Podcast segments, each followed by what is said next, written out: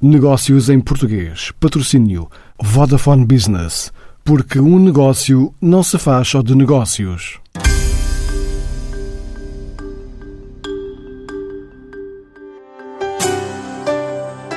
Com representação europeia a partir do escritório de Lisboa e presença em alguns países vizinhos, o BAI, Banco Angolano de Investimento, lançou uma série de iniciativas para assinalar um quarto de século.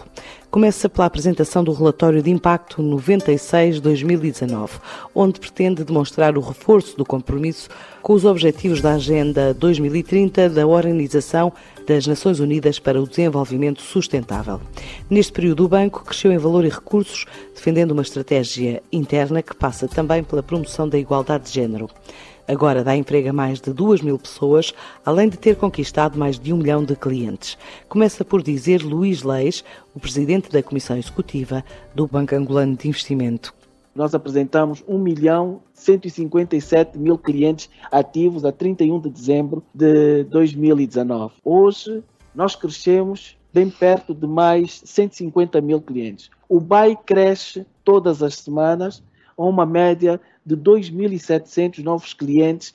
Em 1996, tínhamos pouco mais de 4 mil clientes. E pode-se ver o crescimento exponencial, muito representativo daquilo que são as oportunidades que a economia angolana nos dá. Portanto, nós fechamos o ano com cerca de 600 mil milhões de kwanzas de crédito concedido à economia. Nós, nesta altura, para além de promovermos o desenvolvimento profissional e pessoal dos nossos colaboradores, nós hoje empregamos algo como que 2 mil, diretamente 2.100 colaboradores. Banco Bay faz parte de um grupo econômico maior e que pode abranger, pode chegar a cerca de 6 mil, uh, 6 mil funcionários. São várias empresas do qual o BAI tem participação, direta ou indireta. Nós promovemos muito a igualdade do género. Não há cotas.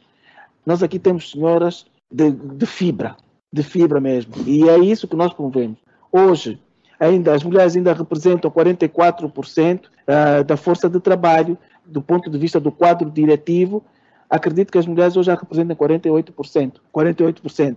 Ao nível da administração, ainda temos um caminho, está abaixo dos 38%, mas temos a certeza que a cadeia que alimenta o futuro certamente vai Sim. trazer ainda muito mais senhoras de fibra que ajudam a conduzir a nossa estratégia. No apoio ao segmento empresarial, os exemplos passam por depoimentos dos principais clientes, onde no topo está a Elizabeth Santos, responsável pela Kikovo, a empresa que transformou a fazenda Perla do Kishushi em Viana, num investimento de produção de ovos, hoje com capacidade instalada de um milhão de unidades, e que dá emprego a mais de 400 pessoas. O BAE foi realmente o único banco, depois de visitarmos vários outros, que teve sensibilidade para entender que era o momento de investir no, no projeto. A Fazenda tinha volta de 200 colaboradores.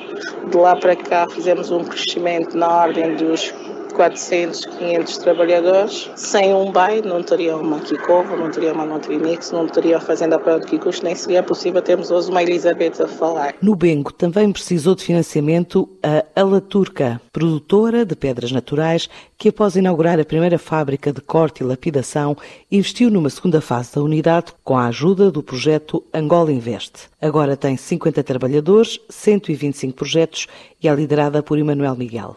Estamos a criar parcerias internacionais para a formação dos quadros também uh, nacionais. O Banco BAI tem a visão de, de desenvolvimento, não é? Foi o Banco BAI quem acreditou para que a Turca se tornasse o que a Turca é hoje. O maior empregador da província do Zaire, a Fazenda Girassol, mobiliza 500 colaboradores na produção e processamento de frutas e legumes. Precisam de apoio até para a criação de um centro logístico e uma frota de veículos refrigerados. A aposta agora é na formação. Vai contando o empresário Constantino César. A Fazenda Geração é atualmente a maior empregadora na província do Zaire. Demos agora o início do nosso projeto que é a Academia Geração, de forma a proporcionar a capacitação dos nossos colaboradores cá na província. Nós não seríamos ninguém se não tivéssemos financiamento do Banco BAI. Em Benguela, na zona de Caiave, longe vão os tempos do deserto dos anos 70 nas propriedades da Vista Alegre, a fazenda onde o empresário Vitor Alves instalou um projeto agroindustrial que já se traduz na produção de álcool etílico na ordem dos 50 mil litros por dia, para abastecer várias frentes de mercado e ajuda a fixar populações. Foi o primeiro banco que tentou proporcionar e proporcionou que este meu projeto do Caiave se realizasse. Porque realmente, quando eu por lá fui, não havia ninguém. Encontrei seis pessoas na zona. Hoje devemos ter ali dois a três milhões de pessoas a viver naquela zona. Tem uma comuna nova, bem instalada. Sei que há miúdos que estavam à escola. Antigamente ninguém ia à escola. Outro negócio, a 370 km de Luanda, na província de Malange, a Biocon processa 2,2 milhões de toneladas de cana-de-açúcar por ano e o reforço de investimento também permite crescer. Adianta Luís Bagorro. A alavanca para o crescimento da Biocon partiu do primeiro financiamento dirigido pelo BAE e criou um grande impacto para as famílias em Cancún. Pessoas sem emprego conseguiram o seu primeiro emprego na Biocon, pessoas que não tinham formação conseguiram sua primeira formação da alfabetização na Biocon. Da província do Huila até a Lunda Norte, Namibe, Uambo e países vizinhos como a Namíbia e o Zaire, ou África do Sul, agora também Portugal, Edmar Manuel fala do processo de expansão e emprego da Omatapalo, a atuar na área da construção e obras públicas criamos 4 mil empregos diretos e, e criamos mais de 10 mil empregos indiretos. Conseguimos uh, dar formação técnicas e profissionais de colaboradores não só que hoje podem caminhar sozinhos e são mais valias para a sociedade angolana. Hoje nós conseguimos mudar a vida de muitas famílias. Temos como BAI um parceiro estratégico é, muito forte.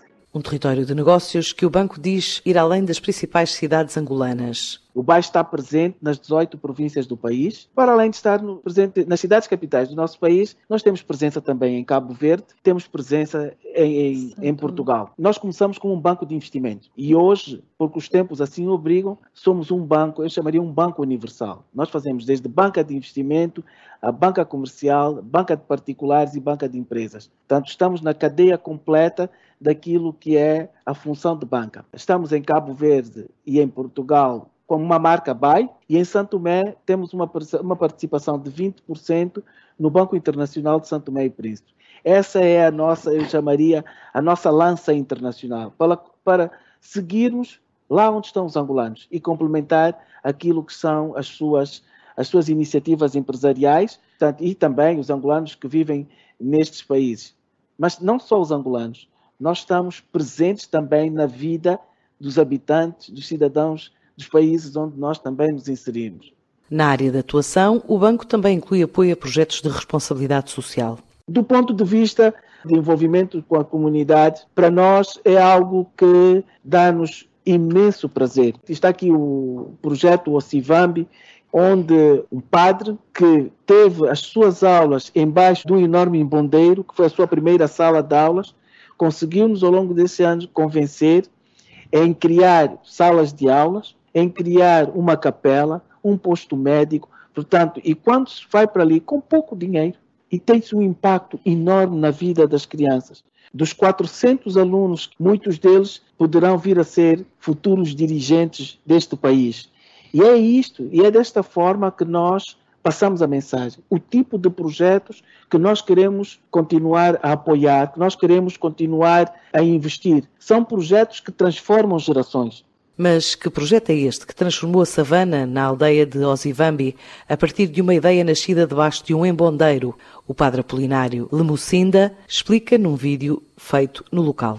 Eu aprendi a ler e a escrever nesta árvore que aparece por detrás de mim, que no quadro desse projeto constitui a primeira sala de aula. E, e no ano 2000, a minha primeira missa foi celebrada também por baixo dessa árvore. Enquanto celebrava a missa, presidir a missa, a Eucaristia, veio uma ideia de um dia poder desenvolver aqui alguma coisa, como escola, com, com outros equipamentos sociais, mas era preciso encontrar agora espaços ou pessoas, instituições que pudessem garantir a parte financeira, que é fundamental fui batendo várias portas e depois de muitas voltas o Banco o Angolano de Investimentos abriu umas portas. Demos todos os passos que tinham que se dar como percurso. Em 2012 inauguramos os primeiros equipamentos que são eh, a escola, a escola que temos aqui, que o ano passado acrescentamos mais outra sala, portanto agora são cerca de sete salas com os serviços de apoio e depois de 2012 foram seguindo outro,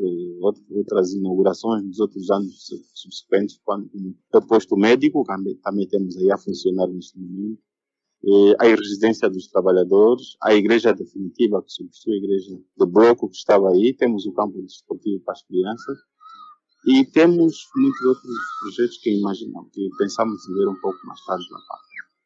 Este, este projeto caiu como uma luz nas trevas. Portanto, isto estava aqui, uma área esquecida, e de um momento para outro surgem esses equipamentos. Os alunos que percorriam 30 km hoje já fazem pelo menos a primeira parte da sua formação aqui. E creio no, no futuro, com alguns projetos que temos em carteira, poderá garantir mais ainda outro tipo de serviço. Creio que se todas as instituições pudessem se, se predisporem para isso, ajudaríamos e muito as comunidades. Então, o pedido que eu gostaria de lançar é que continuemos a apoiar e nós estaremos aqui a dar toda a força até onde der, porque esse projeto cresça ainda muito mais e um dia se transforme numa referência. Uma escola, um posto médico e algum alojamento para quem noutros tempos percorria mais de 30 quilómetros no meio do mato, atravessava quedas de água para ir à escola. Lembra a professora Otaviana Bonocambio.